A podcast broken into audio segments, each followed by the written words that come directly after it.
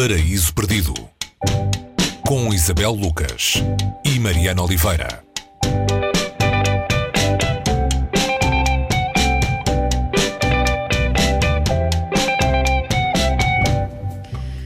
No Paraíso Perdido de hoje sugerimos entrada no Bosque da Noite, uma viagem para temerários que a temerária Juna Barnes escreveu nos anos 30 do século passado. Uma história que envolve o amor entre mulheres, um, um romance de temática homossexual publicado em 1936, eh, onde está também uma parte da vivência da americana Juna Barnes em Paris. Eh, e o que é que vemos, Isabel, no, no escuro do Bosque da Noite?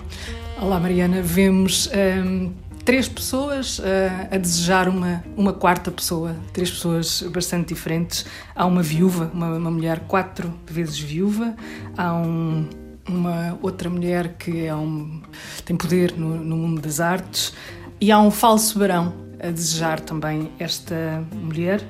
Uh, chamada Robin Vote e que terá sido criada à imagem de uma ex-amante uh, de Juno Barnes. Uh, e depois há aqui um quarto, um, quarto, um quinto personagem, se assim pode dizer, um, um, falso médico também que faz cirurgias falsas, porque é falso médico, e à noite se traveste.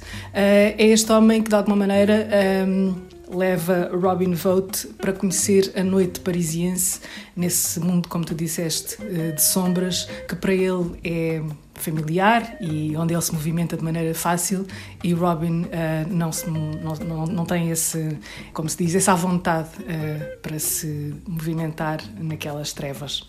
Uh, temos aqui um, uma espécie de retrato semi-biográfico da vivência parisiense de Juna Barnes. Nora Flood e Robin Vote, as personagens, são de outra maneira. Podemos ver lá Juna Barnes e Thelma Wood, a tal uh, mulher escultora com quem Juna Barnes teve uma relação. Como é que um romance lésbico é recebido em 1936, quando é publicado? Essa, essa, essa hum, caracterização de romance lésbico é de alguma maneira eh, redutora, mas ele foi apresentado assim e continua a ser apresentado assim de muitas maneiras. Ele é, é sobretudo um, um, livro que fala de, do desejo, por um lado, de se possuir um, corpo ou alguém e, por outro, da impossibilidade de conseguir essa, de concretizar esse, esse desejo. Podemos dizer que este é um romance que antecipa um, uma série de outros, de outros romances que viriam 10 anos, 20 anos, 30 anos depois. E lembro aqui algumas, alguns escritos, por exemplo, do, do Truman Capote numa, num registro homossexual uh, masculino. É, é, uma altura em que Paris vive, é, é, é, uma, é uma, uma, sociedade muito aberta, mas este livro não foi escrito em Paris. Este, escrito, este livro fala daquilo que Paris era na, na década de 20, início de, dos anos 30, quando Barnes Barnes viveu lá e conviveu com uma vanguarda que tinha mudado uh, de Nova York um, eh, e de Londres para a capital francesa. Ela escreve este livro uh, quando está uh, em Londres e ela teve aqui um apoio de peso para promover este romance. Ele foi recomendado por um poeta, pelo poeta T.S. Eliot. eu posso ler uma das frases que o, que o Eliot disse sobre este romance e que escreveu uh, no prefácio.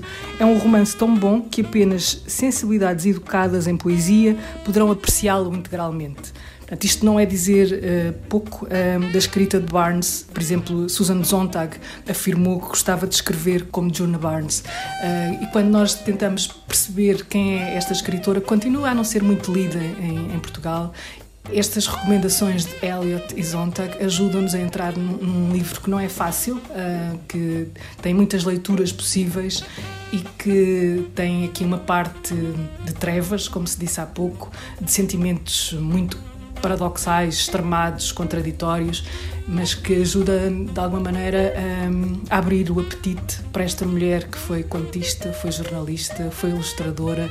Isto quando pensamos eh, nos anos 20 e 30 e 40 do século passado e que morreu uh, com 90 anos na cidade onde nasceu, em Nova Iorque porque ela acabou por voltar aos Estados Unidos. Sim, ela acabou por voltar. Ela viveu, eh, como disse, em Paris, eh, em Londres, passou também por alguns países da África, foi, foi uma viajante, mas voltou a casa e, e escreveu durante muito tempo. Eh, começou a escrever em jornais, escreveu nos principais jornais americanos da época, porque precisava de dinheiro, a família faliu.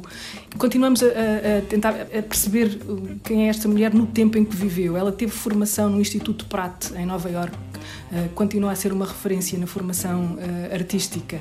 Ela esteve nas vanguardas, ela pertenceu à vanguarda, ela foi e é e continua a ser referência para muita gente uh, na literatura e no modo como conjugou vida e arte numa perspectiva literária, literária e biográfica.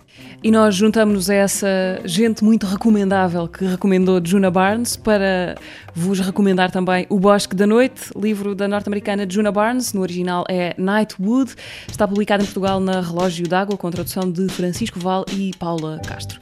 Recomendação do Paraíso Perdido desta semana. Até para a semana. Até para a semana.